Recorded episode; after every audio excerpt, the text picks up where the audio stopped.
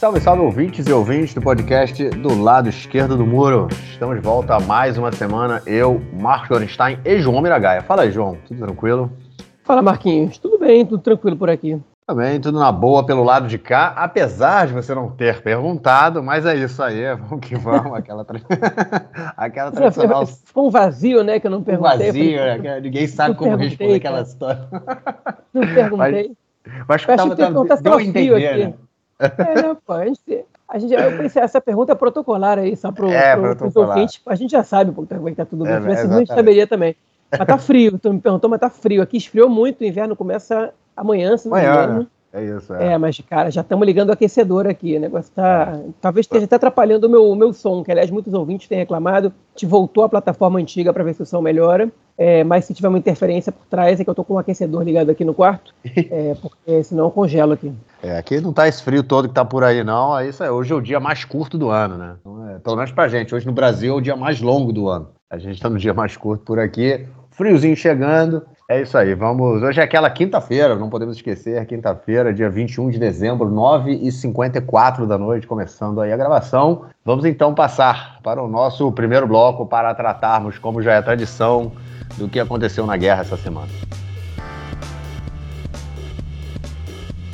É isso aí, gente. Aquela geralzão, né? Geralzão da guerra essa semana. Obviamente, é... enfim, as coisas continuam caminhando quando cami... como caminharam na semana passada. A gente continua tendo. É... Vamos começar pelo norte. Vamos começar pelo norte. É, começando é, a fronteira do Líbano continua ainda muito ativa. A gente teve essa semana vários ataques. É, acho que no dia de foi ontem, né? Ontem a gente teve vários ataques é, simultâneos também.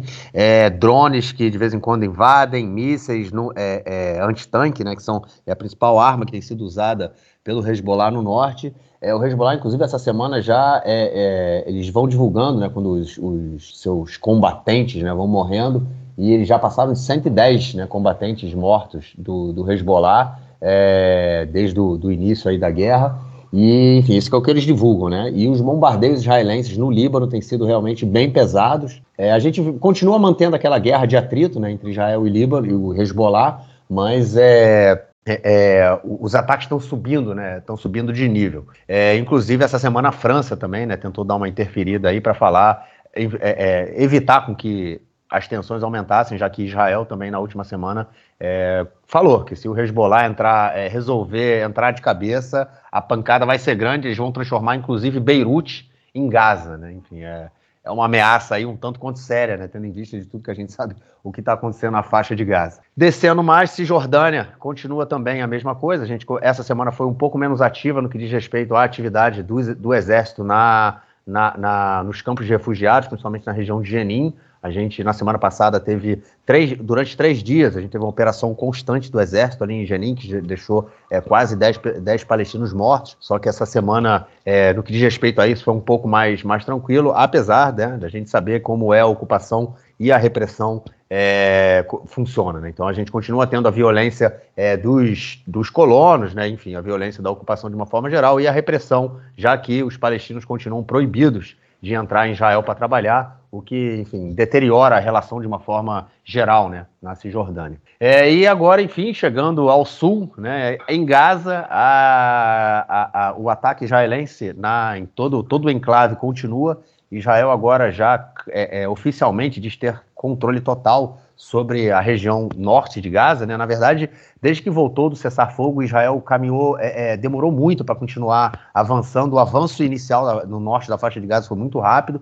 Depois do cessar-fogo é, é, foi um pouco mais demorado, né? Porque, enfim, foram, era onde estavam. É, Israel entrou, o exército entrou nos principais campos de, de refugiados ali do, do norte de Gaza, e obviamente a, a, a, guerra, né, a batalha naqueles campos é muito mais difícil, porque vira realmente uma guerra de guerrilha em, em todo, é, todo é, é, é prédio né, que as pessoas que, que tem em Gaza, pode ser, pode, que tem no campo de refugiado, ele pode ser usado como é, como, enfim, um local né, que, que os, os, militantes do Hamas vão, vão tentar combater e transforma tudo mais difícil, então o avanço do, do exército também é um pouco mais lento mas Israel tomou, né, controlou toda a região de, é, é, do norte de Gaza, informou essa semana que está completamente controlada, controlou também é, o campo de refugiados de Jebalia, de Sheikh é, de Sheikh também, onde na semana passada a gente teve, né, o, na semana retrasada, foi o, o ataque que deixou aí é, quase 10 soldados mortos de uma vez só. Enfim, a guerra em Gaza continua, a fome em Gaza continua, a gente vai falar disso também mais para frente. É, a destruição continua, os bombardeios continuam e a gente é, é, vê aí, é, enfim, caminhando né, em relação também ao sul de Gaza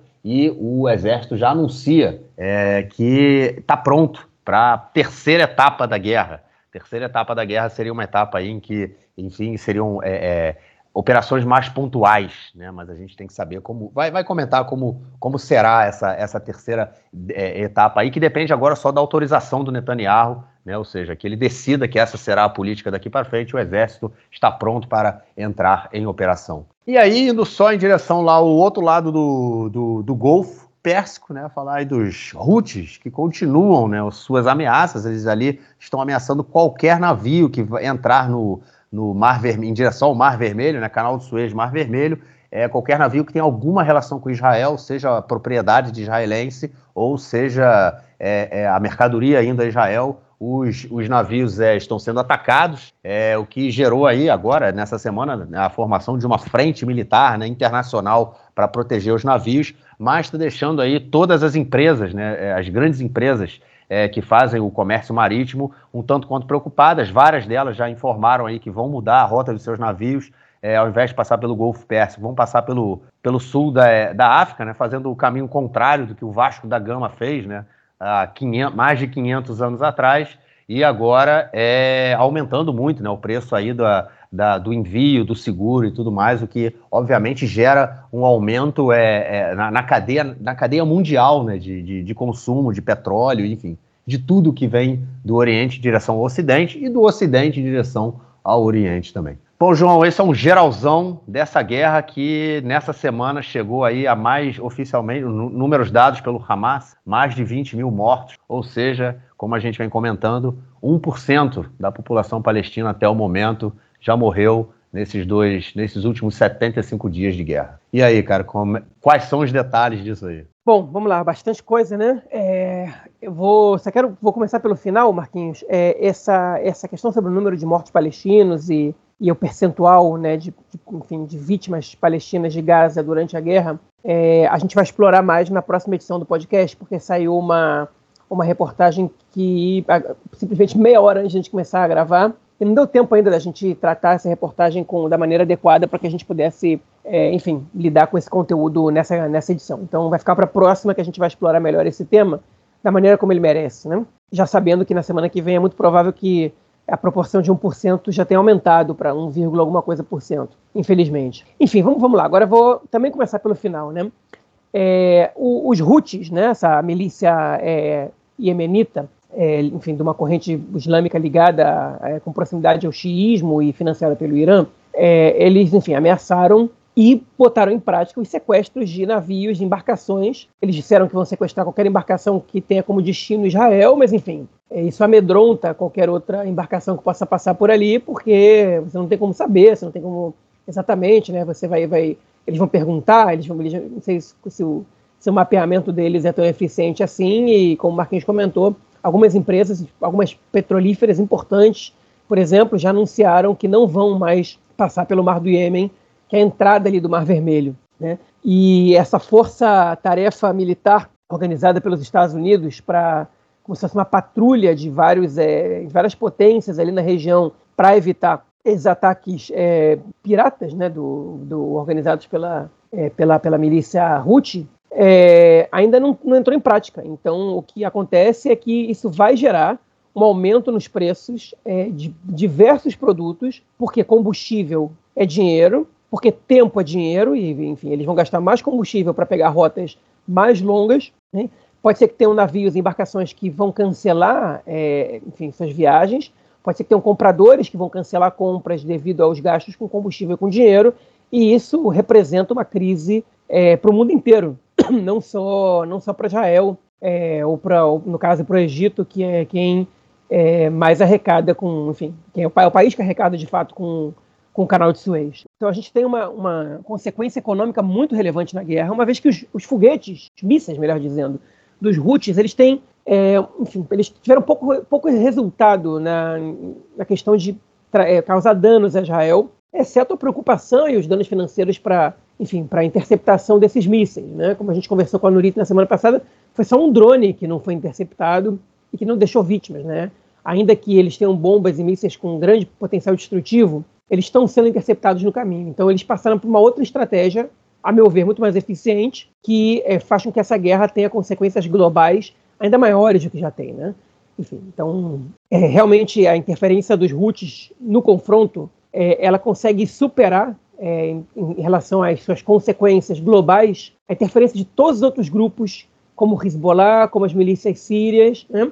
é, nesse confronto, talvez, é, em pé de igualdade, inclusive com o próprio Hamas, uma vez que eles conseguem é, uma ação com efeito tão é, dramático assim. Enfim, passando dos Houthis, já que eu falei no Hezbollah, no norte a situação está complicada. A gente teve, é, são 119 marquinhos mortos do Hezbollah. Eu vi esse número é, minutos antes de, de entrar no, pra, na gravação. O Hezbollah ele anuncia todos os dias nas próprias redes sociais a foto do militante morto e, enfim, o nome, onde ele servia e etc. E, e então já chegou a 119. Né? A gente tem alguns soldados mortos também na fronteira norte e, e eu não tenho ainda, eu não, não, não, pesquisei, mas a gente teve essa semana um número muito grande de israelenses soldados mortos é, nesse confronto. E a grande maioria não foi na fronteira norte, foi na faixa de Gaza. Né? Nas duas últimas semanas, para ser mais exato, a gente teve muitos mortos na primeira semana da entrada militar, depois deu uma diminuída muito drástica no número de mortos. O exército foi muito cuidadoso, está é, tá, tá, tá munido de armamentos é, é muito eficientes, principalmente para para é, interceptação de, de, disparos, de foguetes, de morteiros, é, inclusive de, de mísseis antitanque né, que foram que causaram as principais mortes né, no início, mas nessas últimas duas semanas, é, enfim, o número de soldados mortos voltou a aumentar, é, e isso obviamente é preocupante, né, preocupante para todo mundo. Eu já vou, eu vou falar de novo no Hezbollah, não, não esqueci o Líbano, mas no momento adequado, especialmente, é, enfim, no, no, no próximo bloco. Mas enfim, então, ao mesmo tempo que isso aconteceu, a gente tem algumas informações sobre a questão é, é, da faixa de Gaza. Né? A primeira é que houve uma tentativa de negociação por mais um acordo de libertação de reféns. Segundo o jornal The Wall Street Journal, Israel ofereceu uma trégua de uma semana é, e, enfim, para que, que, se fosse acordada a troca de reféns, é, e o Hamas não aceitou. Né? E, primeiro de tudo, o, o, próprio Anthony Blinken já tinha, já tinha dado essa informação, enfim, é, no início da semana passada, e na quarta-feira, é, o, enfim, o, o jornal The Wall Street Journal deu essa informação, que o Hamas não aceitou. E horas depois do Wall Street Journal trazer a informação, o Hamas anunciou que não vai aceitar nenhuma troca de reféns antes que a guerra seja finalizada, é, ou seja, que ela termine, né, que, que, que tenha um cessar-fogo permanente. Isso, obviamente, é uma tentativa de botar pressão em cima de Israel, porque a troca de reféns agora, ela não interessa ao Hamas. A primeira troca interessava, porque a volta dos reféns podia pressionar Israel, é, a população israelense, a um cessar-fogo, porque a histeria da população frente a essa, essa situação podia é, aumentar o drama e trazer uma, uma desestabilidade política, né? uma instabilidade perdão, política em Israel, é, que pudesse fazer com que o governo caísse ou, ou, qualquer coisa do gênero que interessa ao Hamas, obviamente, a instabilidade política de Israel, porque eles também tinham esperança de que a comunidade internacional, depois de ver o tamanho do estrago em Gaza, fosse aumentar a pressão em Israel sobre cessar-fogo com algum êxito. É, enfim, eles, eles, postaram em tudo isso na primeira, no primeiro cessar-fogo e, efetivamente, é, isso aconteceu em, em, em muito em, em, grau insuficiente, digamos assim, né, em medida, numa medida insuficiente é, para atender aos objetivos do Hamas. Então, outra troca não é vista pela liderança do Hamas como algo proveitoso no momento. Ao contrário, você manter os reféns e pressionar por um cessar-fogo permanente é mais eficiente para o Hamas, para os objetivos do Hamas na guerra, que hoje em dia eles giram basicamente em função do cessar-fogo, né, é o primeiro primordial objetivo e muito à frente de todos os outros, é, e você condicionar que os reféns só vão voltar para Israel quando tiver um cessar-fogo, é uma maneira também de pressionar a população israelense, é, na verdade, de, de, de, enfim, de fazer com que a população israelense pressione o governo pelo cessar-fogo, pelo menos parte da população. Porque aí o drama dos sequestrados vai virar um, enfim, vai, vai ser mais explorado, vai ser mais comentado, enfim, o desespero das famílias vai, vai virar parte do, enfim, do senso comum, ou pelo menos essa, essa é a aposta. É, e, enfim, e, e, o discurso de que primeiro os turistas têm que trazer os refugiados, é, ele acaba sendo, enfim, contrário ao, aos objetivos da guerra de Israel, que são antes de tudo, derrubar o controle do Hamas na faixa de Gaza. Então, é nessa situação que, que a gente está. É, enfim, por outro lado, é, é, o, o governo israelense segue o mesmo discurso de que somente uma pressão militar, ou uma pressão militar, não somente, mas uma pressão militar, é o instrumento mais eficiente pela libertação dos reféns. Então, a gente está nessa situação é, que o governo, ele basicamente ele, ele trabalha como negacionista né, da, da prioridade de trazer os reféns de volta, ainda que ele alegue que é, ele não faz por onde, né? ele, ele adota meios que a gente sabe que não são eficientes.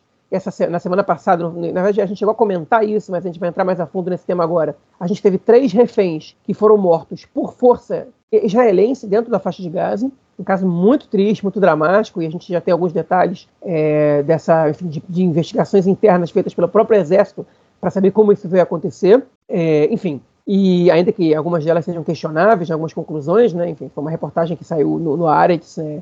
que teve acesso a algumas documentações e conseguiu, é, enfim, por investigação jornalística muito bem feita, conseguiu chegar a outras. Mas, enfim, a gente tem essa, essa é, conclusão é, negativa, no caso, de que é, as forças militares, até hoje, elas, elas conseguiram libertar uma soldada sequestrada, mas também mataram três soldados sequestrados. Né?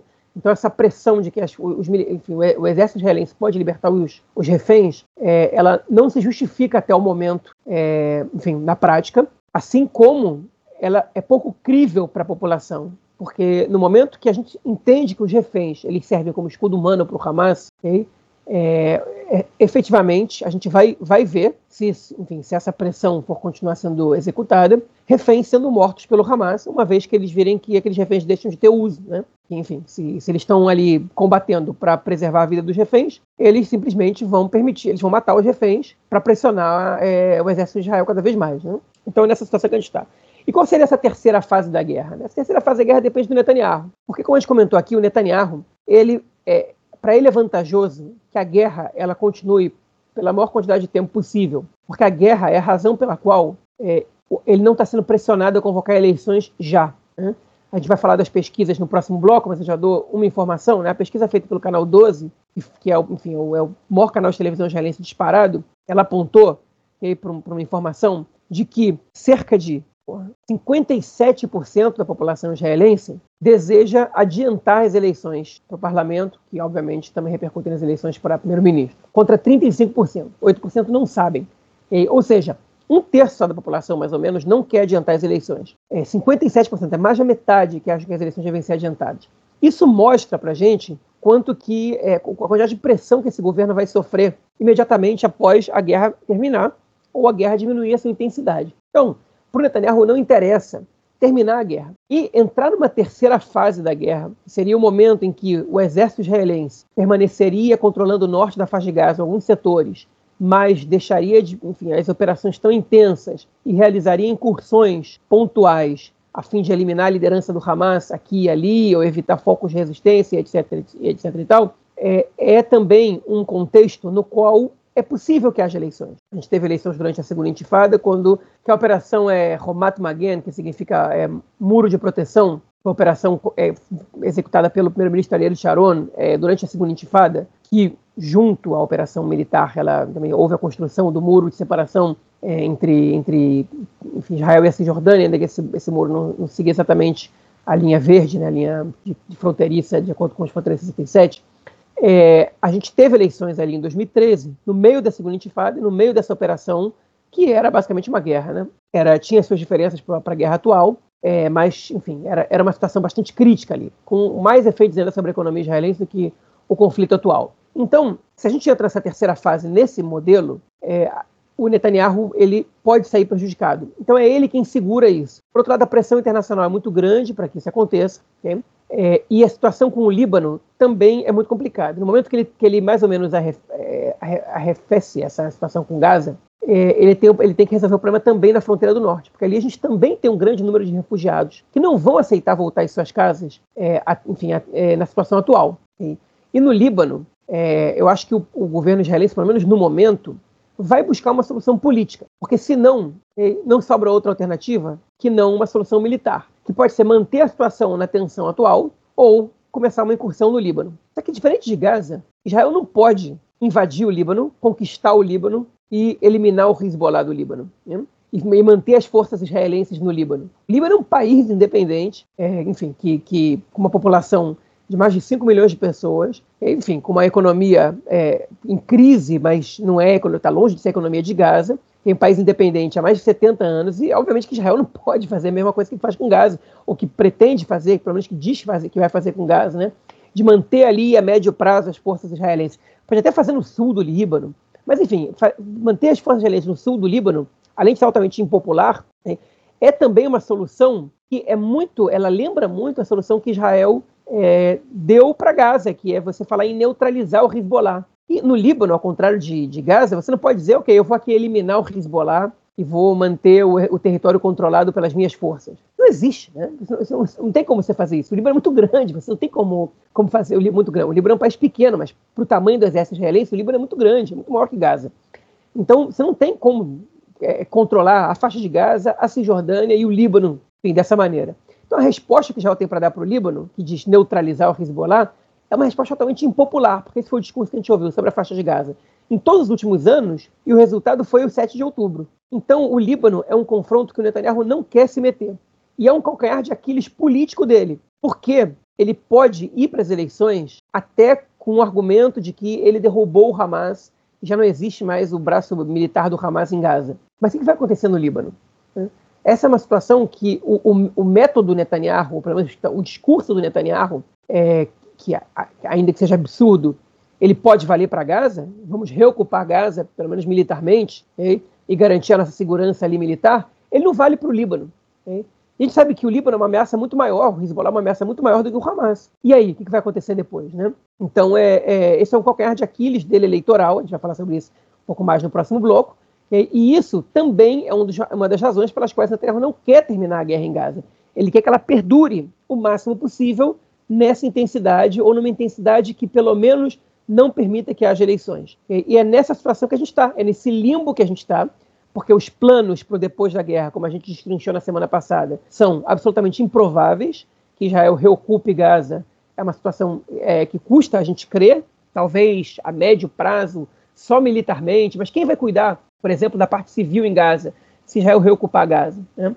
Quem, quem vai ser responsável por cuidar das escolas, quem vai fazer restauração? Quem vai gerir os materiais de construção? Né? Quem vai controlar a passagem de Rafah para o Egito? Israel vai é, permitir que, que, se construa um porto, que se construa uma linha elétrica lá? Como é que vai ser a polícia, o policiamento interno? Enfim, isso, será que Israel vai querer lidar com isso? Né? Será que Israel vai ter força, vai ter condições de lidar com essa situação na faixa de Gaza? Numa, num lugar totalmente destruído, que não tem nenhuma administração civil, porque o Hamas não funciona mais como administração civil ali, só funciona como como braço armado, né? eu acho isso muito pouco provável. É, eu acho que Israel não vai conseguir dar conta de gerir nem, nem militarmente Gaza durante muito tempo, quanto mais do ponto de vista civil. Né? A menos, obviamente, que você expulse ou mate toda a população de Gaza. Né? Aí sim é possível, como disse a Daniela Weiss, líder do movimento Nahalá, que é um movimento que propõe é, medidas ilegais e que inclusive executa. Eu não sei como eles são legais, né? O, que eles são legalizados em Israel, ela, inclusive, foi convidada para falar no canal 12 essa semana e disse isso. A gente vai recolonizar, vai reabitar Gaza e, é, e, e aí o que você vai fazer com os 2 milhões e 300 mil palestinos lá? Ela falou, eles vão estar lá. Enfim, então é só essa gente louca que está propondo uma medida dessa, né? Você não tem, enfim, o Netanyahu sabe que você não tem como fazer outra coisa ali. Você pode até estimular essa população que saia dali, mas, é, é, é enfim, eu acho muito, muito difícil que o governo consiga é, reduzir a população de Gaza é, além do que já está acontecendo, lamentavelmente, do ponto de vista é, enfim, militar, né, das mortes das pessoas.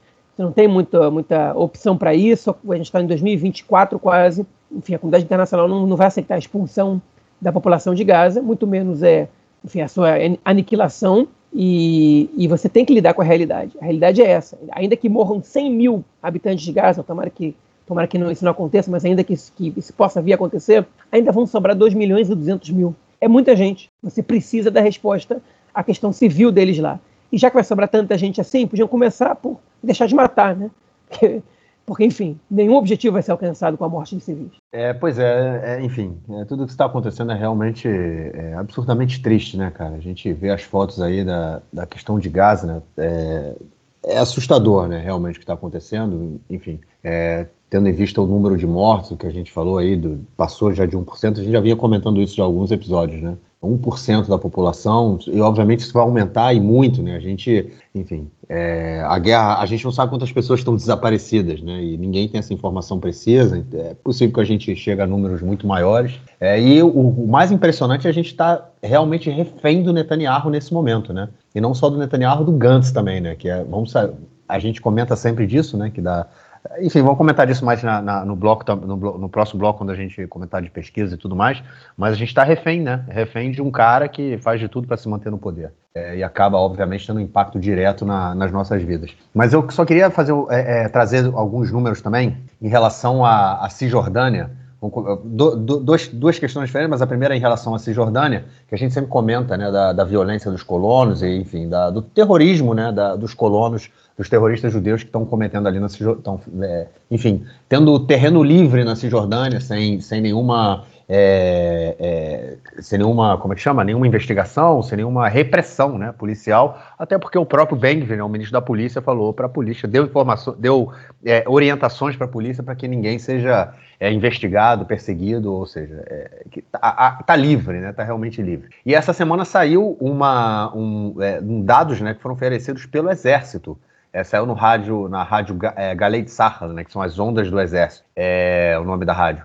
E é uma rádio de notícias e tudo mais, então é, eles deram, é, deram essas informações, né, passaram as informações oficiais do Exército, vou dar os números para vocês. De acordo com o Exército, até agora, foram 136 casos de confronto violento ou, é, é, ou pedras sendo é, jogadas né, em, em palestinos, 35 casos de crimes de agricultura, agriculturais, no caso, os colonos terroristas vão e destroem as, as oliveiras dos palestinos, é, roubam a, a é, parte do, do, das ovelhas, enfim, do, do, como é que chama, da pecuária, né, do, dos animais dos palestinos, é, destroem, muitas vezes as pessoas, os palestinos vão lá, é, é, já está na, na, época da colheita de, de azeitona, e eles vão e, e, expulsam os palestinos e, obviamente, impedem a, que a colheita seja feita. Foram 35 casos. Foram 21, de 21 tentativas de, de agressão né, é, que foram feitas pelos colonos é, e, e nove ataques de forças de segurança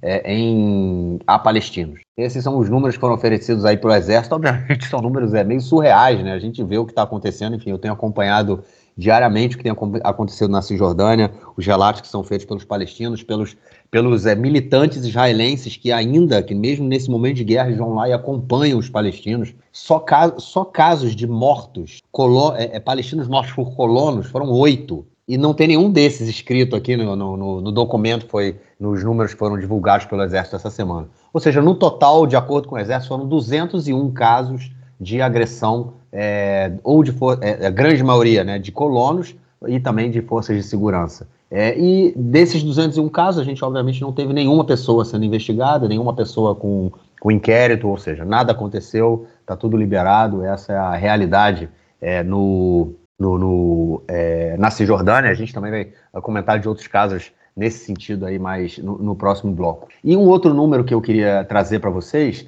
que eu acho que isso é muito importante, que diz muito o que está acontecendo na guerra, é, muito de tudo que representa a guerra, dessa destruição em Gaza, do enorme número de, de mortes que a gente vê, dessa questão do dia de depois, né, é, das pessoas incentivarem a colonização, o que na verdade, né, João, é, e aí entra diretamente com que esse número, que você falou, né, que é, da representante dos colonos que teve no canal 12 falando, ela, ela defende limpeza étnica, né, e isso é liberado de geral, você pode ir na televisão e defender limpeza étnica é, na faixa de Gaza e ninguém abre a boca para reclamar, para falar, para debater, inclusive teve o caso daquele outro jornalista também essa semana, na qual o nome dele? É Tzvi Ezequiel, né? Que ele fez um. Ele é, ele é um comentarista político de assuntos, é, assuntos árabes, né? Ele foi é, no canal 13, ele simplesmente falou que, para ele, Israel deveria, no, no início da guerra, nos primeiros dias de guerra, dar uma, ele falou a macaco vedar, né, uma pancada pesada nos palestinos que deixassem 100 mil mortos. Ou seja, o cara vai à televisão, no, no canal 13, que é um dos. O, o, segundo canal onde é mais visto é, é na televisão, o, o, a noticiário, o segundo, o segundo noticiário mais visto, e ele simplesmente fala que, de acordo com ele, o exército deveria, na primeira, nos primeiros dias de guerra, matar 100 mil palestinos. Ou seja, o cara vai à televisão e ele defende o genocídio. Defende o genocídio. E ninguém falou absolutamente nada. Né? Ficou aquele clima, não sei o que, mas como é que deixa um cara desse falar? Né? E aí eu quero trazer os números para vocês, que eu vim falando desde o início, que representa exatamente isso. Há uma, uma organização é, não governamental chamada SICUI, junto com outras, é, outras duas entidades. É, essa organização ela faz, é, obviamente, trabalho também com, com, com, as populações árabes israelenses aqui dentro de Israel. E eles fizeram uma pesquisa é, durante o primeiro dia de, o primeiro mês de guerra, o quanto é, esse, esses meios de comunicação eles falaram é, incitaram contra a população árabe, ou eles falaram de pontos da questão de árabes terem ajudado né, é, os civis israelenses é, os civis judeus, né, no dia do ataque de 7 de outubro, ou também os árabes que se, se organizaram depois do 7 de outubro para ajudar em, em, levar comida, em organizar para as pessoas que tinham sido, é, para os refugiados, ajudar os refugiados e tudo mais, que houve várias é, organizações é, de, da população árabe que, que ajudaram né, os refugiados. É, e aí o resultado é o seguinte, cara, o canal, o, a, a, estação de rádio Canbit, que é uma das principais, principais é, estações de rádio, durante o primeiro mês de guerra, eles, eles fizeram nove referências é, incitando contra a população árabe e sete é, é, é, falando né, sobre o que, que os árabes fizeram de positivo. A estação da, do exército foram nove vezes contra a população árabe e cinco positivo. O, a, a, o canal 13 foram 16 incitando e 5 positivos. O canal 12 foram 22 incitando e 12 positivos. O canal 11 foram 32 incitando e 9 positivos. E o canal 14, que é o canal fascista, o canal da direita fascista, né, que é o, o canal que é, enfim, é ultradireita e, e fake news é, na veia, entendeu? É o que os caras fazem. Foram 49 é, casos de incitação contra a população árabe e somente dois casos onde eles é, é, falaram que os árabes ajudaram, enfim, tiveram é, é, ações positivas em relação ao conflito. Então a gente pode ver que a mídia israelense, ao longo. É, isso, essa pesquisa foi no primeiro mês, mas isso, isso se tornou. Isso é um, um consenso na mídia, né? É, tanto a, continua essa política de criminalização da população árabe, né, a gente vê essa incitação. O Ben-Gvir, né, no primeiro dia de guerra, ele falou que a gente estava às vésperas aí de uma é, Shomrei Homot, né, que foi a última, foi a guerra do ano passado, né, é, que gerou Não, uma... Foi de 2000, 2021, 2021. 2021, há dois anos atrás, isso, exatamente. Que foi a, a que teve... É, ele, o, o Ben-Gvir, né, ele não era ministro na época, né? Então, é, ele era no caso, ele, ele começou a incitar muito contra a população é, e a gente chegou a quase uma, uma é, é, é, um início, assim, vamos dizer, de uma guerra civil. A gente teve linchamentos, enfim, foi, uma coisa horrível. E o Ben-Gvir foi responsável pela violência também, no caso. É, e aí ele, no início da guerra, ele falou isso, que a gente estava à beira de uma, de uma nova, é, uma possibilidade de guerra civil, vamos dizer assim. Então ele começou a incitar e os canais de televisão foram nessa mesma onda, né? Então, assim, assim construiu-se esse consenso na sociedade israelense de que não há, é, não há é, nenhum civil em Gaza que seja inocente, que todo mundo votou no Hamas, que todo mundo apoia o Hamas. E esse tipo de discurso, ele se reflete imediatamente nos números de mortos e de destruição que a gente está vendo aí hoje em dia. Toda essa incitação contra a população árabe dentro de Israel, ela é muito pior no que diz respeito à população de Gaza. Isso é o reflexo direto do que a gente vê é no, na, isso tem um reflexo direto, um impacto direto na atuação do exército israelense é, na faixa de, de Gaza, né? Ou seja, essa destruição completamente tresloucada, né, onde, de acordo com o jornal, é, de acordo com a CNN, na semana, até a semana passada, tinham sido 29 mil bombas que tinham caído na faixa de Gaza, sendo que cerca de 45% delas eram bombas sem precisão, ou seja, a bomba caía, eles, ah, deve cair aqui os 50 metros para cá, 50 metros para lá, enfim. Só que esses 50 metros podem determinar muita coisa, né?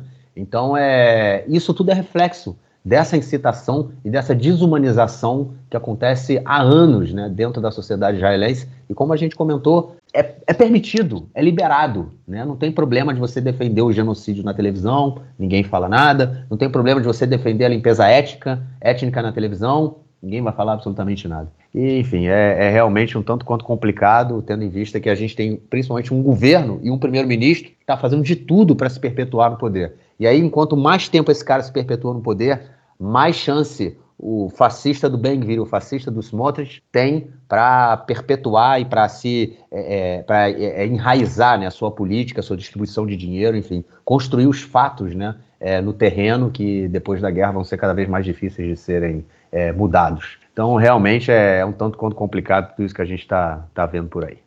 Bom, é, é, isso. Vamos então passar para a nossa próxima notícia, João, já que dessa vez, e dessa vez a gente vai falar do Gal Hirsch. É isso aí, é o cara que é o general responsável pela negociação em relação aos reféns, né? Ele é um, enfim, é basicamente um zero à esquerda que não faz absolutamente nada além de atacar as famílias dos reféns desde o primeiro dia, né? desde que ele assumiu o cargo dele. Inclusive, ele foi indicado pela esposa do primeiro-ministro, a Sara Netanyahu. E dessa vez, João, ele falou para as famílias dos reféns é, pararem de protestar. Simplesmente isso. Lembrando que depois do dia, né, depois do, do, do, caso, quando foi publicado o caso de que o exército tinha matado três reféns, é, houve imediatamente, foi uma manifestação é, relâmpago na porta da, da, do quartel-general em Tel Aviv, é, centenas, milhares de pessoas foram para lá, e depois na, no sábado passado também houve uma manifestação gigante. É, as famílias estão protestando, até porque eles estão vendo, ala, ninguém vai sair vivo, nenhum refém que está lá hoje é, vai sair vivo, né? Porque, é, enfim, se o Hamas não matar, a guerra vai matar, o exército vai matar, essa, esse é o sentimento. E agora o Gala Hirsch falou para a galera calem a boca, parem de protestar. Pode isso, cara? Pode falar o que ele quiser, né, pelo jeito, né? É, agora, o absurdo é, enfim, essa, é que todo, todo mundo não se escandalize com uma situação dessa. É, enfim, esse, cara, esse sujeito já foi escolhido é, a revelia é, da opinião da maioria dos especialistas. Né? Um cara que não tem experiência nisso, tem casos de, de, enfim, de assédio, de corrupção nas costas e enfim, foi escolhido somente porque tem a confiança da esposa do Netanyahu, a Sarah Netanyahu. Né? Essa informação que, que foi divulgada pela mídia, por toda a mídia praticamente. É, ele também já tinha feito uma cena ridícula quando as duas primeiras é, sequestradas foram liberadas pelo Hamas, a troco de nada, né? Eles liberaram como uma, entre muitas aspas, mostra de boa vontade e humanidade. E ele foi até o lugar onde elas vieram, pegou as duas pelas mãos para ser fotografado com elas ali no início. Né? E agora ele solta essa. Ele se reúne com as famílias e diz que o que as famílias estão fazendo é dar arma para o inimigo, eles têm que parar de se manifestar, porque isso é contraproducente. Né? Basicamente o que ele está dizendo é o seguinte: olha só, vocês não podem ser contra o governo, o que a gente está falando é certo, e é, enfim, e a gente está fazendo tudo que a gente pode e vocês não, tem, não, não, deviam, não deviam abrir a boca, vocês estão atrapalhando. As famílias das pessoas que estavam em território israelense, não estavam em território ocupado, não estavam dentro da faixa de Gaza, que estavam em suas casas dormindo ou descansando ou fazendo sei lá o quê, que estavam curtindo numa festa ali, estavam passeando de bicicleta ou sei lá fazendo o quê nesse dia, e que, e que a segurança do Estado falhou, levou essas pessoas e o Estado diz que a melhor maneira de resgatar esses reféns é atacando o Hamas. E uma semana depois, na mesma semana, na verdade, que três reféns foram mortos pelas forças do exército de Israel. E o sujeito vem e diz isso para as famílias, que eles têm que parar de protestar. É um negócio tão surreal e tão absurdo, né, que, enfim, que dá, que, que, chega, chega a ser, enfim, constrangedor escutar esse tipo de coisa. E aí, Marquinhos, você falou dos meios de comunicação, a Ayala Hasson, que é uma é, jornalista bibista, né, enfim, ela trabalhava no canal 13 e foi contratada pelo canal 11, que é o canal de é emissora pública, né? Havia muitas críticas que, que o canal 11 era muito crítico ao governo, porque ainda que seja emissora pública, é, enfim, ele tem uma gestão independente, né? E parece que para equilibrar as forças, é, eles levaram a ela ração para lá. Enfim, não, fal, não faltam é, jornalistas de direita no, no canal 11, mas, eles, mas pelo jeito faltavam bibistas é, radicais, e levaram a ela ração. Mas o caso que ela mostrou agora, enfim, não é, não é, não é nem enfim, bibismo que, que, é o que preocupa, é o mau jornalismo, é o sensacionalismo. O que, que ela fez? Ela convidou dois pais de é, sequestrados para participarem do programa dela, um de cada orientação política. Um estava no estúdio, que era um sujeito mais de direita, e o outro estava num vídeo paralelo na transmissão, porque não estava no estúdio no momento, é, enfim, com um outro repórter do canal. E eles estavam, e o, o canal propôs que eles debatessem qual era, a, a, enfim, qual era a medida certa de atuar. E os caras com os nervos à flor da pele, né, é, enfim, escutando a opinião do outro ali nesse momento, tipo, e, e, e enfim, botando esse debate, racionalizando a situação, ou pelo menos a, a, a mídia tentando, de alguma maneira, é, racionalizar e opor duas visões diferentes nas famílias dos, dos, reféns, o que já é um absurdo, porque 90% dos reféns concordam com, com uma, uma, posição, no, no, mínimo, né? Porque as organizações que concentram os reféns, elas, elas são é, consensuais em relação à sua luta, e tem poucas famílias que não, que não participam né, da, da principal organização, que é o MATE, né? E, e, ela botou, enfim, sujeitos opostos, como se fosse uma igualdade de opiniões ali, é, e um, um, meio que agrediu o outro, né? É, enfim, não agrediu, mas soltou um comentário, porque é, olha, se você desistiu do teu filho, eu não desisti. E que foi um comentário infeliz, mas quem sou eu para julgar? O cara é pai de um, de um refém. E aí o outro respondeu, ah, porque tipo, vocês recebem aí o texto para ler do fulano de tal, né, que obviamente é um oposicionista do governo, e, fazem e estão entrando nessa, nessa briga política que não tem que não tem nada a ver.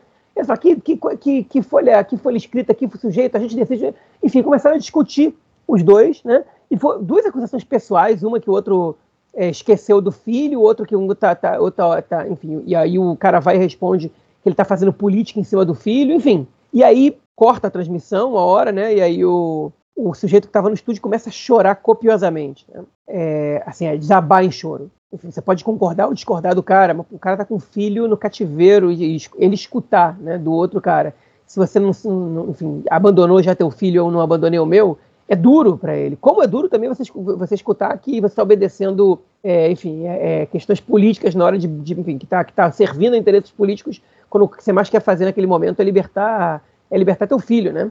Enfim, e, e aí é o, tipo, é o péssimo é o jornalismo sensacionalista ridículo que numa situação dramática como essa está preocupado em, é, em, fazer, enfim, fazer sensacionalismo, em botar as pessoas para se entreter vendo um debate supostamente político, porque tão, as pessoas estão tão, tão contagiadas totalmente por emoções ali, expondo pessoas que estão em momentos muito sensíveis a, enfim, a questionamentos, quando não é o que deve acontecer, você tem que convidar essas famílias para expor a sua, a sua visão sem o, sem o contraditório ali, porque essas pessoas estão num momento muito sensível, dar o contraditório a essas pessoas é desumano, é, é uma coisa bizarra. E eles, como não querem eles mesmos dar o contraditório, eles botam outra família de refém para dar o contraditório, o que mostra que eles, que eles são covardes também nessa, enfim, nessa questão.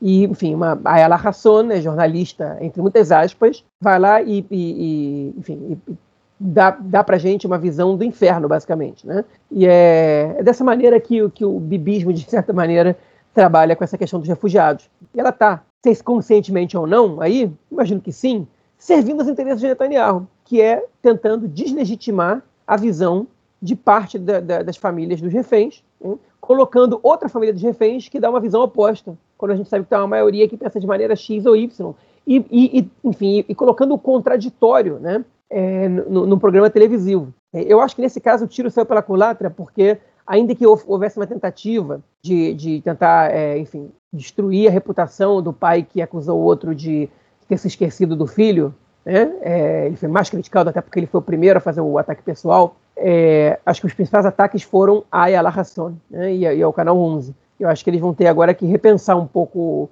é, o tipo de jornalismo que eles fazem. Pois é, realmente foi bizarra essa parada, né, cara? É, e é isso que você falou, né, cara? É, isso é, é, é sensacionalismo e esse Big Brother, né, que se transformou a questão dos reféns, né?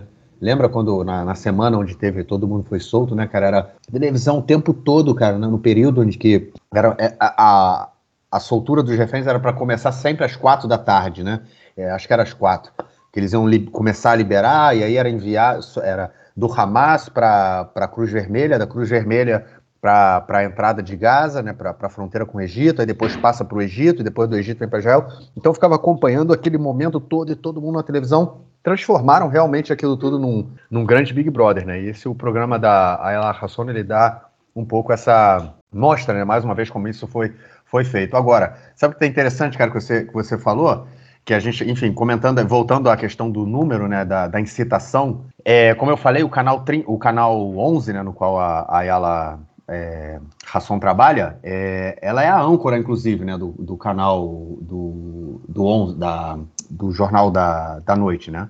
Então foram 32, é, é, foram 32 né, é, incitações contra a população árabe, sendo que dessas 32, 12 foram no programa dela. 12 foram no programa dela, ou seja, mais de um terço das incitações feitas no canal 11 foram no programa da Ayala Hasson. Então, realmente a gente vê aí o nível do jornalismo israelense nos dias de hoje, que, enfim, construíram um consenso é, e não debatem é, além desse consenso de que temos que entrar na faixa, tínhamos que entrar na faixa de Gaza com toda a força e escondem do que está acontecendo, é, escondem da população israelense o que realmente está acontecendo em Gaza. A gente, é, quem vê a televisão aqui em Israel, é o, os canais, é o, o enfim, é, os noticiários, né, os principais noticiários, o noticiário da noite, não vê o que a gente vê pelas redes sociais, a destruição, a fome, as mortes, enfim, é tudo pincelado, né? Ninguém entra porque, afinal de contas, é proibido, né? Eu estou colocando entre aspas, a gente tem empatia quem está do lado de lá da faixa de Gaza. É isso, vamos então passar para a nossa terceira notícia do bloco, para, enfim, continuamos aí falar da guerra, só que dessa vez é da fome, da fome na faixa de Gaza.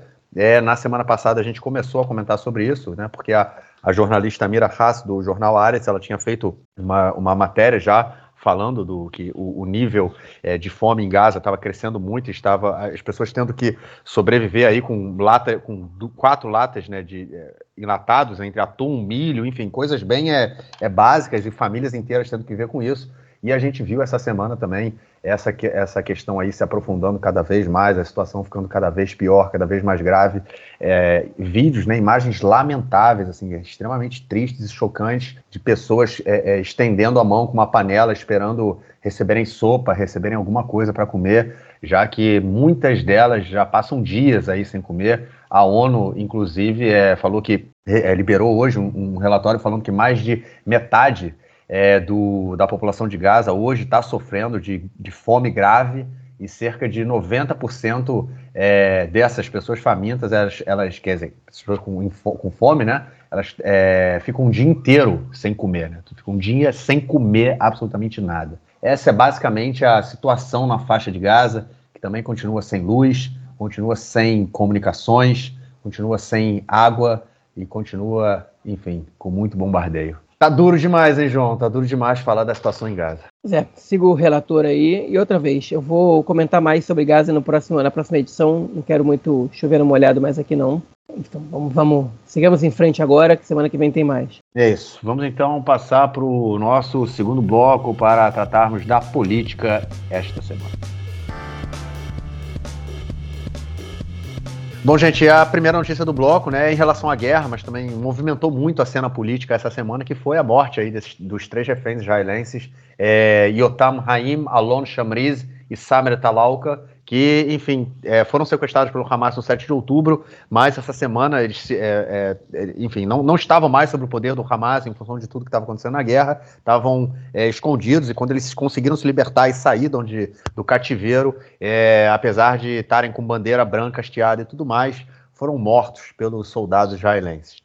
É, isso gerou, obviamente, um escândalo muito grande na sociedade, né? inclusive a gente comentou no, no outro bloco que gerou um, não só um escândalo, mas um, uma preocupação muito grande das famílias dos sequestrados, né? o, que, que o que, que, está acontecendo em Gaza, mas principalmente levou também a uma série de discussões no gabinete é, de segurança, no gabinete do governo israelense, é, já que não só né, é, é, o exército, né, a gente teve várias é, imagens, não só dessa, de, dessa questão aí do exército ter matado os reféns, mas também uma série de outras, é, é vamos dizer assim, é, de outros crimes né, cometidos por soldados israelenses ao longo da última semana, como prender centenas de palestinos em condições desumanas, muitos deles, alguns deles, inclusive, relataram abusos e torturas e alguns foram, morreram também é, é, na, na prisão israelense.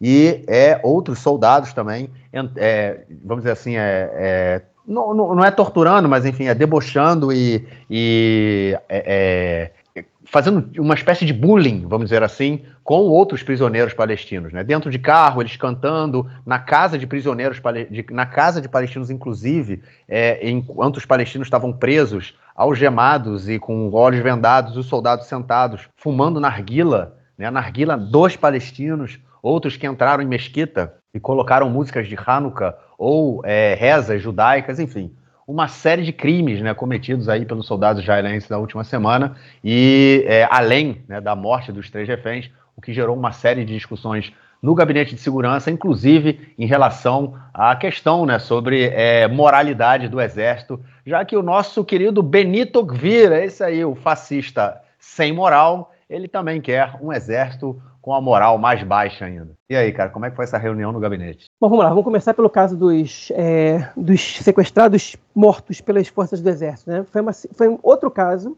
mais um, de pessoas que estavam é, rendidas. Eles se preocuparam em tirar a camisa, em escrever com restos de comida, em, enfim, é, as palavras SOS, né, em letras latinas, e Atsilo Ratufim, que é socorro, né, salvem-nos, né, mais ou menos, a palavra em hebraico que é paralela a socorro, nos salvem, Ratufim, que significa sequestrados. Né?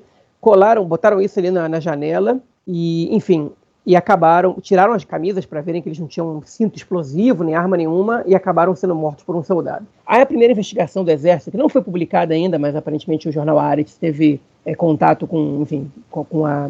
recebeu cópias dela, ou teve contato com, com pessoas que participaram dela, indica que os soldados que estavam atuando naquela área são soldados que estão sendo treinados no curso para comandantes, que são soldados que estão no exército há seis meses. É muito pouco tempo. Que não deveriam estar ali dentro de Gaza, naquela, naquela região, mas eles insistiram que eles queriam fazer essa incursão ali, eles queriam continuar naquela região, já tinham que ter voltado ao curso naquele momento, e eles foram respaldados pelos é, comandantes deles naquele momento. Né?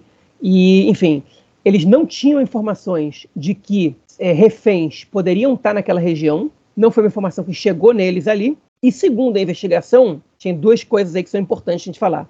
Uma delas é que o, o major, que era o, o comandante-geral dessa, desse batalhão, no momento que dispararam contra o terceiro refém, ele viu a situação, ele gritou: não atirem, não atirem, e atiraram do mesmo jeito. Né? E também chegou à conclusão aí que é, os soldados não tinham sido orientados sobre o que fazer em caso de alguém se render. É, que é uma informação que, enfim, que é, é uma orientação que não está sendo dada, é, não está sendo ensinada, não está sendo, enfim, basicamente é, é fornecida pelos, é, pelos oficiais do exército aí. Okay? E aí o, o, enfim, o Ares consultou outras fontes e, e, eles disseram, olha só, tem algumas coisas aí que estão muito estranhas. Okay? A primeira, como eles não sabem que, que, que pode ter a possibilidade de reféns fugirem, porque no caso o exército aparentemente matou né, os, os terroristas que estavam é, mantendo esses reféns em cativeiro, que possibilitou que eles pudessem fugir. É, ou que eles nem tivessem fugido, que eles tivessem esperado ali, mas não tivessem sob a guarda de ninguém. É, então, essa informação de que eles não, não soubessem dessa possibilidade, que a gente não estejam preparados para uma situação como essa, é estranha, porque teve uma das reféns que foi trocada é, pelo, com o Hamas, ela disse que por algumas horas ela conseguiu escapar, quando o exército tinha matado, enfim, os, os, os terroristas estavam que, que a, a mantinham em cativeiro ela conseguiu escapar e depois ela foi pega de novo. E outro deles, que também foi libertado pelo Hamas, ele também comentou que por, por mais de quase um dia ele conseguiu escapar sozinho e, é, e depois ele foi pego por civis e, de, e levado de volta ao, ao Hamas. É, é, um, inclusive, que mora aqui perto da minha casa, que mora em Carmel, que estava na festa no dia. É, que foi um, foi um que foi liberado, foi o único homem adulto que foi liberado, porque ele é cidadão russo e foi um agrado que o Hamas tentou fazer para o Putin. Só fazendo esse parênteses aqui. Então é, é curioso essa questão, e é muito estranho isso. E também é muito estranho que eles, que os soldados não, não estejam sendo orientados ao que fazer quando, é, quando alguém se rende, porque a gente viu vídeos divulgados pelo próprio exército de palestinos se rendendo, membros do Hamas, inclusive, se rendendo. É, inclusive, parte desses vídeos foram sendo humilhados ali, os membros do Hamas sendo colocados de cueca, enfim. E, enfim mas deixa isso para outro momento. Okay? Mas então a gente tem essas duas condições. Né? E aí isso, isso causa um, um, um questionamento de se essa investigação está tentando blindar alguém ou não né? dentro do Exército. É, posso afirmar alguma coisa? Não posso. Posso afirmar só que é estranho, é, essa, que essa, essas conclusões são estranhas. Okay? É, enfim, mas aí, como, como reação a isso, o chefe das Forças Armadas, Artsy Alevi, ele teve que ir a público dizer o seguinte: olha só, quem se rende, a gente não atira. Bandeira branca, mão para cima, a gente não dispara. Ponto final. Não interessa se é judeu, se é árabe, se é palestino, se é israelense. A gente não dispara. A pessoa se rendeu, acabou. Essa é a lei, essa é a regra. Dessa maneira o exército tem que se comportar. É, é, o que ele disse é muito básico, inclusive obedece às leis de guerra. Né? É, agora, também é parte da lei israelense. Se o sujeito se rende, você não dispara. Né? Cara, enfim, é muito básico isso. A gente comentou, no caso do, do Yuval Kasterman, há duas semanas, aqui no, nesse podcast, um caso muito trágico de um cara que tinha abatido dois terroristas em Jerusalém e foi morto por, por um soldado, ou dois soldados, a investigação ainda não terminou, né? quando também se rendeu, né? E ele se rendeu de uma maneira bizarra, porque ele gritou em hebraico, porque ele, ele, ele jogou a arma dele para frente, ele enfim, levantou a camisa, é, enfim, é, jogou o documento dele, e mesmo assim ele foi. É, ele, dispararam contra ele ali e ele morreu. É, e aí o Artsanev ele vai e diz isso. Agora, esse é um dos casos, o Marquinhos falou do caso, das pessoas que estão fumando narguilé, né, os soldados, rindo, né? Esse vídeo circulou pra caramba pelo Twitter, deve ter circulado em outras plataformas, em outras redes sociais também. E são vários vídeos de soldados, ah, tem muitos vídeos de soldados isoladamente é, humilhando palestinos, né? Violência física, a gente tem, não tem visto muitos vídeos, é, isso não quer dizer que não está tendo, isso quer dizer que, que pelo menos não estão sendo estúpidos de, de, divulgar esses vídeos, mas humilhações a gente está vendo aí. Né? Os caras todos amarrados, de olhos tapados, de olhos vendados, eles fumando narguilé na casa dos palestinos, né? É, provavelmente usando narguilé do próprio palestino de Gaza, que também é crime militar em Israel. Você não pode é, roubar nada do, enfim, das pessoas ali. Eu tenho um, um, amigo que serviu na Guerra do Líbano, na Segunda Guerra do Líbano, em 2006, e ele teve um companheiro de batalhão que foi julgado e condenado porque roubou é, coisa de casa de libaneses ali, né, coisa pequena, inclusive. É, mas não interessa, você não pode roubar ali aquela casa de uma pessoa. Você invadindo também não tiver poder, mas enfim.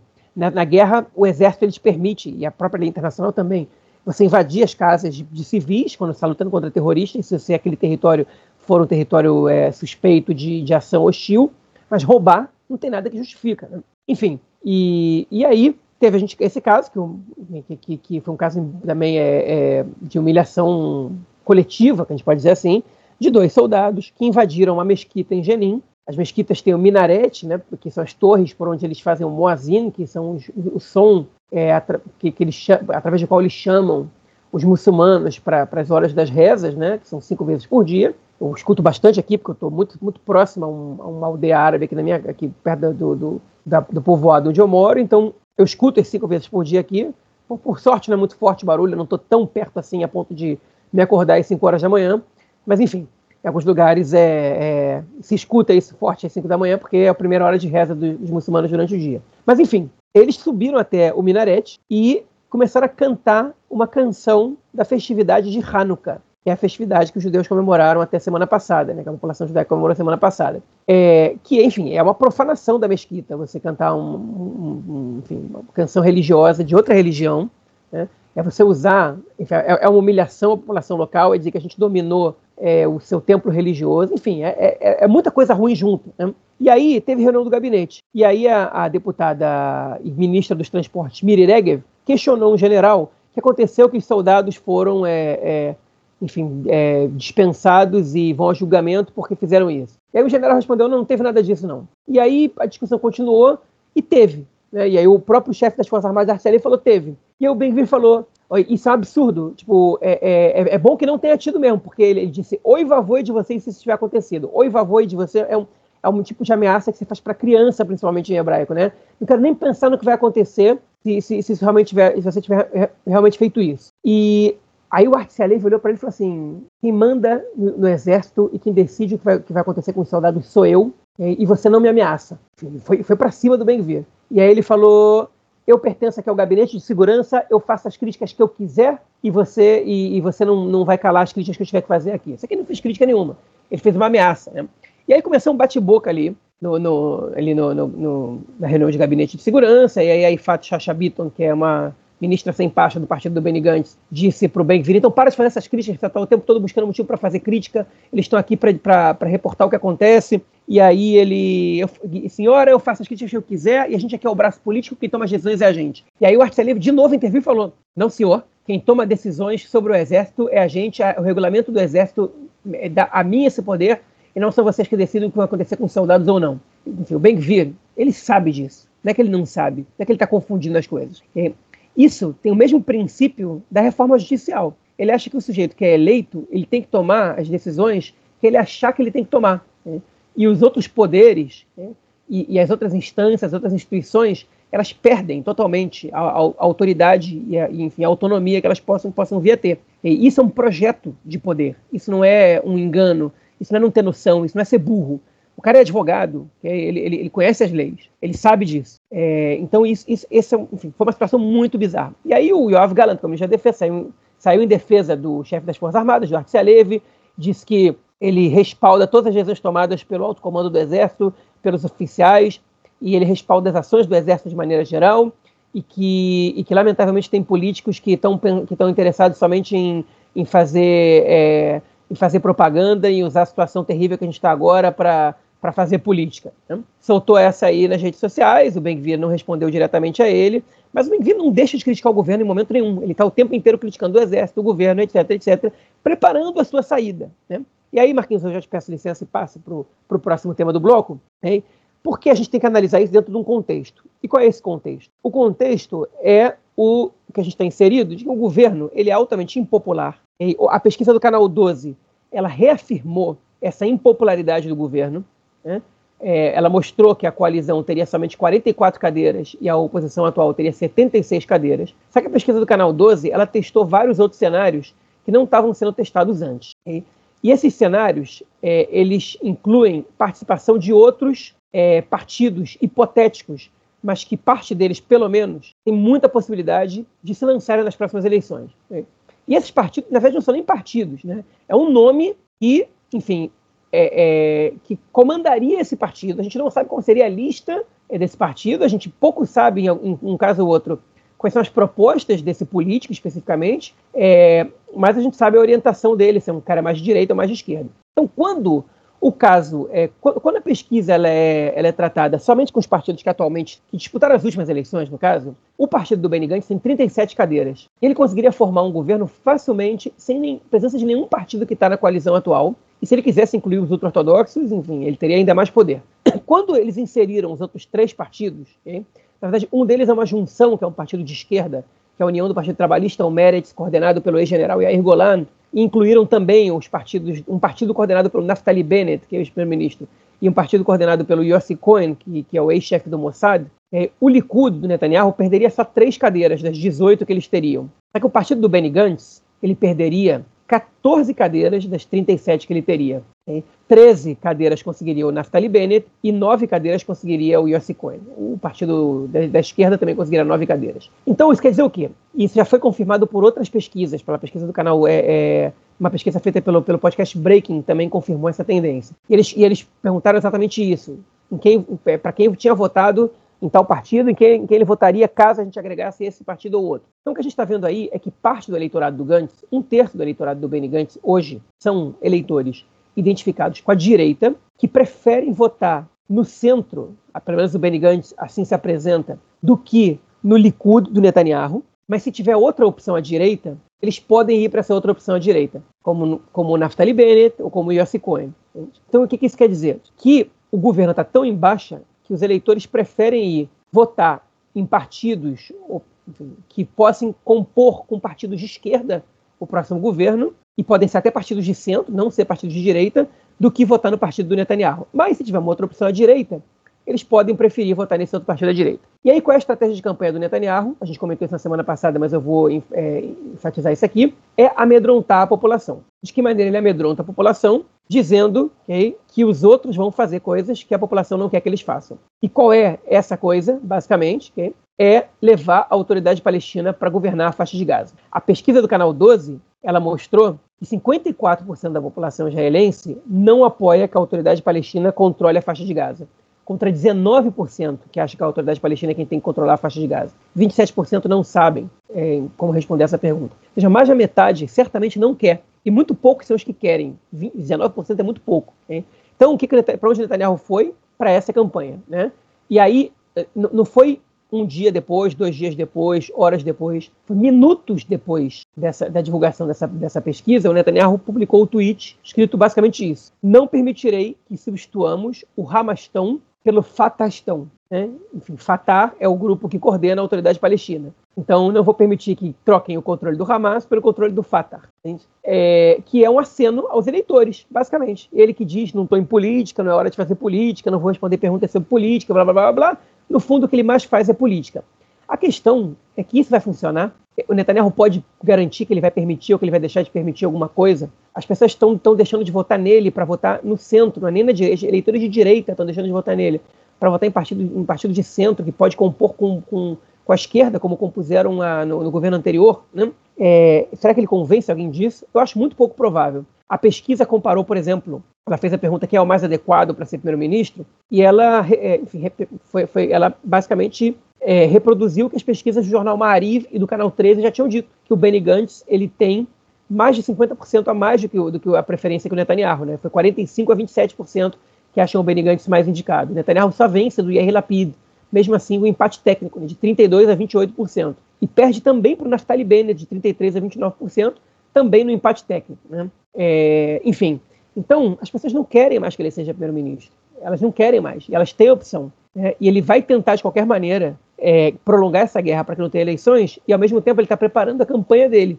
E o Ben-Gvir também está preparando a campanha dele, criticando o governo o tempo inteiro, criticando o exército o tempo inteiro, que o Ben-Gvir já falou, parar a guerra é o sinal que eu tenho para sair do governo. É, ou parar a guerra do jeito que ela tá, do jeito que estão falando, é o, é o sinal que eu quero para sair do governo. Enfim, e a guerra, em um momento ou outro, ela não vai continuar nessa intensidade. Você não tem como manter 300 mil reservistas, você não tem como, como matar tanta gente assim por tanto tempo mais, você não tem como, como sustentar uma crise humanitária tão, tão bizarra assim na faixa de Gaza. E isso é muito claro, como é claro que a população quer eleições, e o Ben-Gvir está preparando a saída dele como um oposicionista dentro do governo. E ele, não à toa, é o único partido desse governo que cresce se houver novas eleições não cresce muito, né? Ele tem hoje seis cadeiras e teria oito. Compensação, ele concorreu em conjunto com o Smotrich. E os dois juntos fizeram 14. E o Smotrich, na pesquisa do Canal 12, não passa a cláusula de barreira. Ele tem zero cadeiras. É, e se entram os outros políticos, ele tem menos ainda, né? Então, é, o bloco da, da extrema-direita religiosa, ela, ainda que o Ben-Gvir tenha duas cadeiras a mais, ele perde, no caso, seis cadeiras, né? Então, é, é ou no, na, na, melhor das hipóteses para eles, perde duas cadeiras. Se o Smotrich passar na cláusula de barreira e tiver quatro cadeiras. Esse é o cenário hoje. Então, eles estão preparando o cenário para as eleições, estão se preparando para as eleições, mais do que a própria esquerda, inclusive, é, e, enfim, e não está dando certo, né? Está dando um pouquinho certo para o Bem-Vindo, porque o que ele quer é manter o, o cargo de deputado dele. Mas o Netanyahu, ele, enfim, ele, ele precisa estender essa guerra mais, a, até o ponto de ele conseguir fazer a campanha dele pegar. E a campanha dele é muito difícil que pegue. Bom, deixa eu começar pelos meus comentários aí em relação à questão dos reféns, aos abusos e bem-vindo no gabinete. Bom, acho que a questão dos reféns, é, da, da morte dos reféns, eu acho que é enfim, é muito trágico realmente, mas isso dá, dá uma amostra de como está sendo a guerra em Gaza. Né? Eu acho que é mais um exemplo. É, de toda destruição, de, toda, de todo bombardeio, de todo desrespeito pela vida em Gaza. É isso, né? A gente desde o início é, construiu, a sociedade israelense desde o início construiu a ideia de que não há inocentes em Gaza. E quem pagou por isso agora foram os reféns, porque é basicamente isso. Eles foram mortos no norte da faixa de Gaza. Lembrando que durante as primeiras semanas de guerra, é, é, foram lançados, né, é, que Israel, é, na verdade, ainda estava se preparando para começar a invasão terrestre, é, foram lançados é, é, folhetos né, falando para a população deixar o norte de Gaza, né, todo mundo sabe disso, porque a, a, invasão terrestre começaria pelo norte, e assim foi, então a população foi para o sul. Então, quem ficou no norte de Gaza é, o exército começou a tratar como, enfim, quem está no norte não é, não é inocente, né? Ficou no norte é porque você está ali com o Hamas. E os reféns eles pagaram por isso, pagaram por essa política de que quem, move, quem se move é, vira alvo. E essa é, a, essa é a ideia. E essa é a ideia que acontece também na Cisjordânia, e essa é a ideia como, como a, a, a narrativa tem se construído contra a população contra a população palestina de uma forma geral, né? E eu acho que isso é um, o que a gente vê no gabinete é basicamente isso, né? Continua essa mesma coisa. E é assim, mais uma vez, né? É, é permitido a incitação contra a população árabe, ela é permitida. A incitação, é, a desumanização da população árabe, ela é, ela é liberada, ela não é criminalizada, ela não é nem debatida, não é rebatida, enfim, é, é, mais do mesmo, né? É mais do mesmo. na verdade, não é muito isso nesse caso não é muito diferente, né, do que aconteceu nos últimos anos. É, a gente vive numa, na guerra, é muito difícil, é, é um aprendizado que eu estou tendo, né? É muito difícil a gente querer, é, a, a, gente faz as avaliações, né? A gente avalia como é que a sociedade está tá agindo, está respondendo, mas a gente tem que entender que é, é um momento muito, muito radical, né? Um momento muito extremo né? A gente está num momento de guerra e é realmente muito extremo. E, mas, é, é, e aí a gente vê como isso tudo funciona. Mas essa questão da incitação e da desumanização e criminalização da população árabe aqui em Israel é mais do mesmo, né? não é uma coisa que é, surgiu agora no período da guerra. No período da guerra foi intensificado, mas é alguma coisa que já vem de anos, né? E, e é, é, fruto de, dessa, dessa mesma política. É, e isso a gente vê no gabinete, né? Essa tentativa do Bengvir de, como você, essa questão que você falou, que é uma ideia, né, João, da, da, da a mesma ideia da reforma, né, do golpe do judiciário, né, de que o deputado eleito, ele, do que, de que a, o deputado que foi eleito, ele recebe no caso o mandato para fazer o que ele quiser, né, como se ele fosse a lei, é o fascismo, né? Não é algo de se esperar diferente do Bengvir, né? É o fascismo. O fascismo é isso. Então a gente não, não podia esperar algo realmente muito diferente dele. É, agora, o mais impressionante é ele ainda ter o, diversos votos a ele ser o representante da extrema-direita, o principal representante da extrema-direita, né? Porque por mais que o, o Smotrich tenha, esteja aí distribuindo dinheiro, que é o que ele está fazendo, né, para as colônias e para assim, os seus, pros seus, seus, né? É, é o Bentley que está sendo aí a principal estrela da guerra, né? O cara que está ganhando mais votos, o cara que está entrando e, e, distribuindo arma para a população, para os colonos, para a extrema direita, enfim é o cara que está sendo a, a, estrela aí, e essa, essa atuação dele no gabinete é, não é nada de especial. E é também, né, a gente, a gente vive nesse momento da política Big Brother, né? Então ele sabe que essas coisas vão ser vazadas, ele sabe que essas coisas vão ser debatidas, que vão para a televisão, que vão chamá-lo na televisão para falar isso, vão chamá-lo no rádio para falar sobre isso, e é isso que ele quer, porque ele também, como o Netanyahu, ele já está em campanha.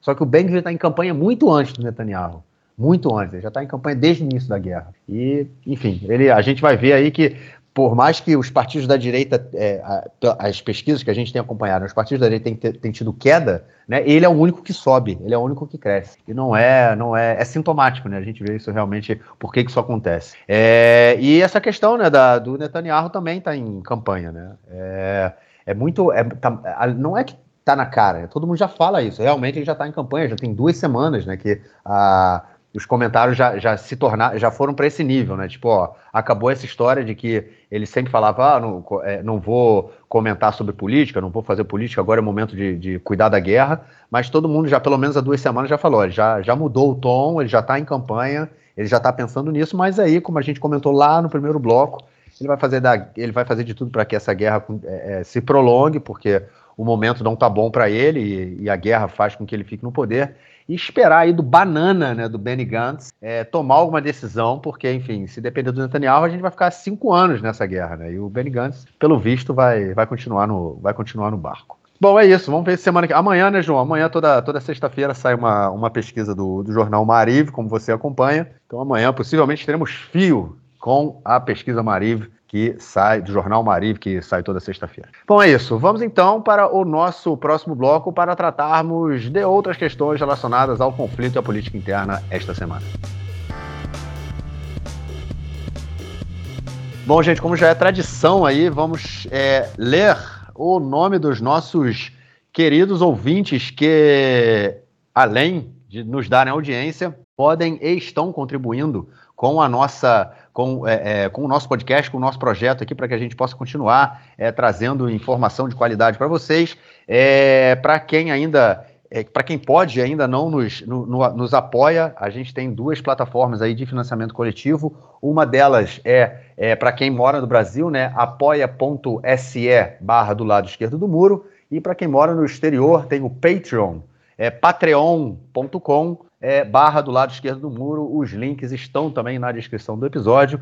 É só clicar e colaborar para quem puder nos ajudar. Bom, vamos lá. Então, Alex Gruppermacher, Alexander Himmelstein, Angela Goldstein, Arthur Benchimol, Bernardo Mascarenhas, Carlos Besso, Daniel Schor, Daniel Spector, Daniele Salgado de Oliveira, Débora Blanc, Débora Rosenfeld, Fabiana Vanderlan, Felipe é, Raimovic, Giovanna Orso, Glenda Rubenstein, Guto Pereira Nunes, Helena Latermacher, Ilana Stein, José Orenstein, Leonardo Stuhl, Luiz Lederman, Maria Fison, Nicole Magenzo, Noah Vago, Rafael Sterne, Roberto Dias Pereira, Roberto Tonani, Sérgio Goldbaum, Thaís Scheinberg, Adriano Versani, Alex Greenstein, Alan Tabakoff, Amir Arones, Cláudio Dailac, Débora Segal, Eliane Cooperman, Gustavo Gorenstein, Júlia Rios, Léo Bueno, Liz Unikovski, Luana Lima, Luciana Maslon, Marcelo Schilvarker, Marcos Paulo Januário de Souza, Maurício Lande, Mária Weinstock, Michel Zales, Mila Chazeliov, Museu Judaico de São Paulo, Padu de Almeida, Raquel Penerol, Rosa Heisheim, Richard Sirrell, Silvia May e Ael Einstein. Obrigadão, gente, obrigadão pelo apoio e, como disse, os links estão na descrição do episódio para quem puder dar aquela ajuda e dar aquela força pra gente. É isso, João, vamos então à nossa notícia do bloco para tratarmos aí de um... Bom, enfim, você, você já colocou um fio né, no, no Twitter, acho que foi na semana passada, que é um fio que você costuma atualizar sempre que saem novas notícias, sobre todas as informações que a gente tem é, do que o, o governo e o exército israelense é, sabiam né, antes do ataque do do Hamas, tudo que era relacionado ao ataque, né? informações de inteligência, é, o Egito avisando, o exército avisando, enfim, tudo que o governo sabia e não sabia, é, afastando aí qualquer teoria da conspiração. Só que nessa semana, né, cara, como a gente viu, foi divulgada aí mais uma notícia é, dizendo que Israel já há alguns anos tinha descoberto aí como funcionava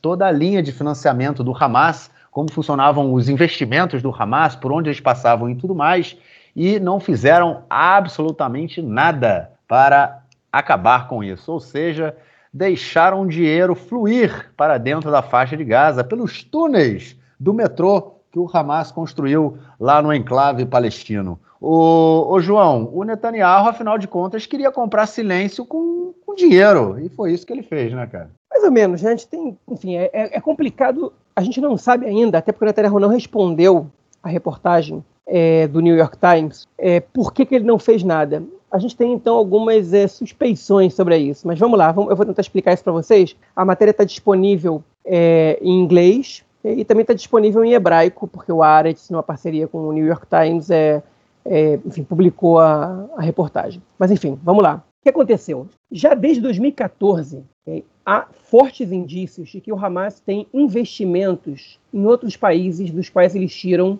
recursos para financiar seu treinamento militar, entre outras coisas, né? e sua compra de armas, etc. É, em 2018, um, uma agência do Mossad, que era a agência de combate econômico ao terrorismo, ela, é, através de um computador hackeado, ela, de, de, um, de um membro da alta patente do Hamas, descobriu aonde eram esses investimentos, onde estavam esses ativos e que eram na, na faixa das centenas de milhões de dólares. Né? Quais eram esses ativos? Só para vocês terem uma ideia. Era uma mineradora, um criadeiro de galinhas e uma pavimentadora de estradas no Sudão, dois arranha-céus nos Emirados Árabes Unidos, uma administradora de imóveis na Argélia e uma empreiteira com ações na bolsa local, inclusive na Turquia. Esses eram os negócios que se descobriu que o Hamas tinha é, inclusive com ações na bolsa na Turquia, o que torna ainda mais, é, enfim, fácil você poder evitar isso. Eles levaram essas informações ao governo israelense e, em parceria com a inteligência americana, também levaram isso ao governo norte-americano. Estamos falando de 2018. É, essas, as fontes dos Estados Unidos, uma vez que eles com, compartilharam esses, é, esse, esse, conhecimento, chegou é, a, enfim, a, a, estimar que é, esses valores chegavam a meio bilhão de dólares. Okay? Agora, até 2022, não houve nenhuma ação para combater esses, é, enfim, esse, ganho de recursos do Hamas, nem por parte de Israel, nem por parte dos Estados Unidos. Porque eu digo até 2022, porque em 2022 os Estados Unidos impuseram sanções a essa rede financeira. Né? E obviamente que as sanções dos Estados Unidos são muito mais importantes do que sanções, por exemplo, de Israel. Né? Israel não é relevante, principalmente para negócios na, na Argélia, ou, é, enfim, é, no, no Sudão, Turquia e nos Emirados Árabes Unidos, Israel até tem negócios, mas, mas não é tão relevante assim. Né? Então, é, em 2022, coincidência ou não, porque a gente não sabe dizer isso, é o ano que o Netanyahu não esteve no poder aqui em Israel. Né? É, o, o, governo Bennett Lapid começou no meio de 2021. Então, 2022 foi quando começaram essas sanções. Pode ser que isso tenha relação com a mudança de governo, com uma mudança de estratégia. Né? Agora, por que, que o Netanyahu não fez isso? Segundo o Udi Levy, que, é o, que, que, era o chefe dessa unidade de combate econômico do Mossad, hein, que foi quem levou essas informações ao Netanyahu, segundo ele, ele, ele, ele, a sua análise, no caso, é de que o Netanyahu e o Trump estavam focando é, enfim, suas atenções ao Irã, às sanções no Irã, e não estavam preocupados com o Hamas, porque acreditavam que, por, é, é, por estarem interessados na reconstrução econômica da faixa de Gaza, e vale lembrar em 2018 foi quando o Hamas começou a receber o dinheiro do Catar em dinheiro vivo, hein, por autorização do próprio Netanyahu. seja, quando o Hamas está interessado na reconstrução de Gaza, em governar o lugar sem grandes problemas militares, eles não eram uma preocupação. Deixa eles ganharem dinheiro, porque eles vão usar esse dinheiro para governar Gaza e não para atacar Israel. Essa é a estimativa dele. Ainda assim, em, 2000 e, é, em 2019, o governo israelense dissolveu essa unidade de combate econômico do Mossad. Antes dele dissolver, vendo que as pessoas não faziam nada, o Udi Levy comentou que membros do Mossad divulgaram através do Facebook essas informações, é, enfim, deixaram vazar para ver se uma pressão da opinião pública podia impactar na ação do governo, mas não adiantou nada. Né? E aí, para piorar tudo, as ações dessas, dessa empreiteira turca, por exemplo, que tinha ações na bolsa da, é, da Turquia, elas, tiveram, enfim, elas, elas foram negociadas pelo Banco Central dos Estados Unidos, de alguns países da Europa, e até uma igre a igreja Jesus Cristo dos Santos dos Últimos Dias, uma igreja mormon, investiu dezenas de milhares de dólares nessa empresa, nessa empreiteira turca. Né? Enfim, e a reportagem do New York Times, eles encontram os, os envolvidos, as, os principais envolvidos nessas empresas, expõem as relações deles com o Hamas, né?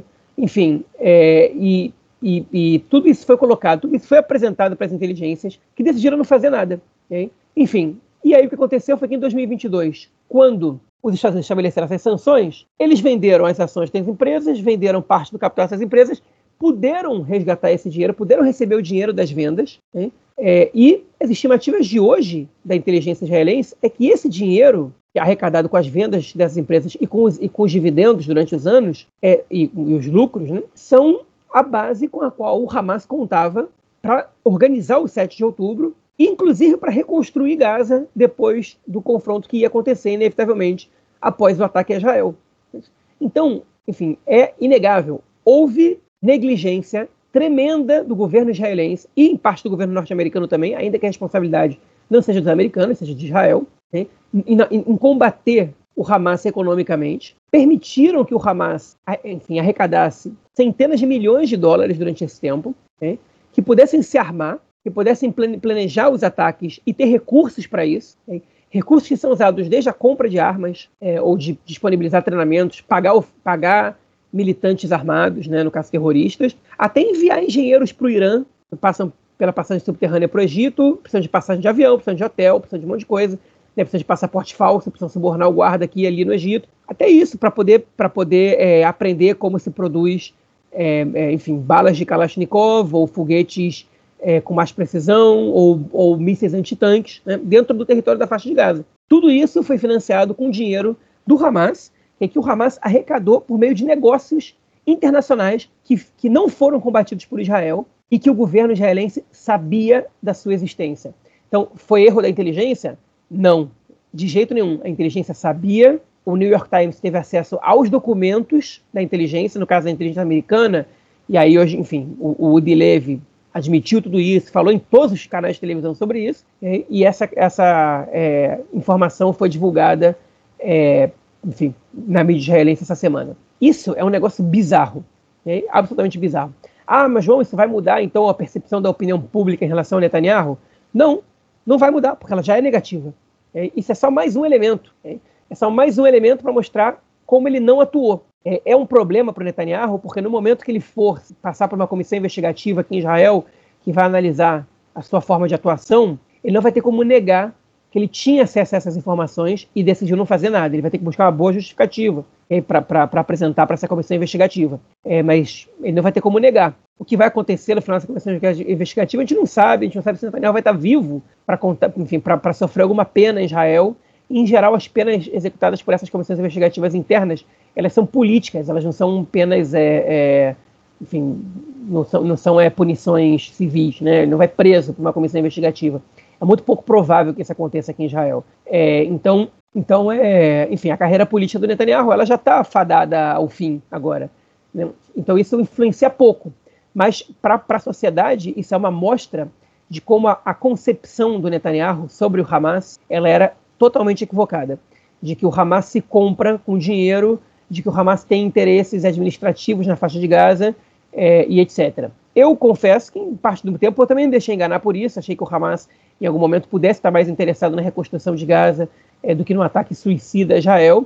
Por outro lado, enfim, a gente é, também não sabe, enfim, o braço político do Hamas ele pensa diferente do braço é, é militar e, enfim, a, o, o Sinuar, a influência do, do, do Sinuar como líder do Hamas em Gaza, ela não era muito esperada. Enfim, o tipo de ataque que ele realizou, e, enfim, a complexidade, é, coragem também, enfim, é, que, que exigida basicamente de um psicopata, no caso, é, não era algo que, que, a gente esperava que, que, enfim, que tivesse no horizonte, né? É, enfim, então, é, agora, eu tenho o direito de errar, né? Eu posso errar, o máximo que vai acontecer comigo é vocês deixarem de ouvir meu podcast, deixarem de me seguir nas redes sociais, acharem que eu sou um charlatão, um idiota, alguém que não entende nada. O primeiro-ministro, ele não tem o direito de errar. Eu posso ser enganado pela imprensa.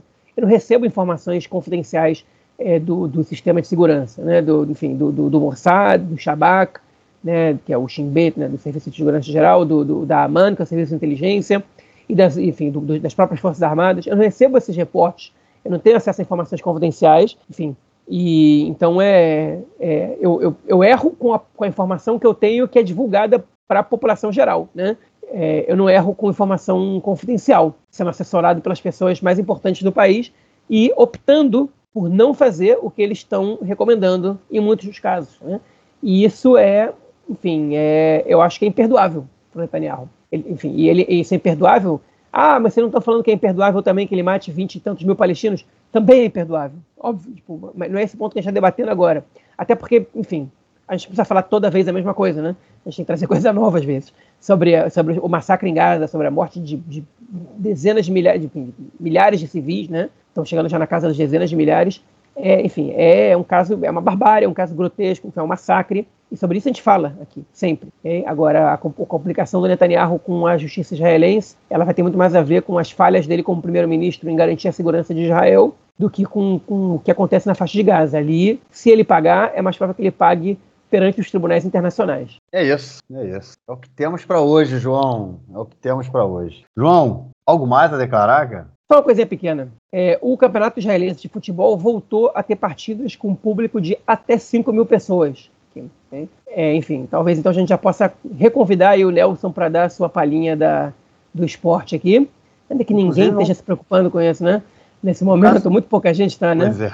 Pois é. Mas, mas, é, que... mas enfim, o Maccabi Haifa, o Maccabi Tel Aviv, perdão, se classificou na Liga Conferência, né? Em primeiro lugar no grupo e foi vai para as oitavas de final, mesmo sem jogar em casa. Inclusive no jogo do é, Maccabi Haifa, né, contra o Beitar Jerusalém, não foi isso? Beitar Jerusalém, é, que um jogador árabe foi agredido por torcedores do Beitar, né? O Beitar é o foi do Maccabi Netânia contra o Maccabi, Maccabi Netânia contra o Beitar Jerusalém. Isso. E foi foi cuspiram no jogador, é por ele ser árabe, simplesmente por isso. Lembrando que a torcida do do, do Beitar, Beitar Jerusalém, que é o Beitar Jerusalém, né?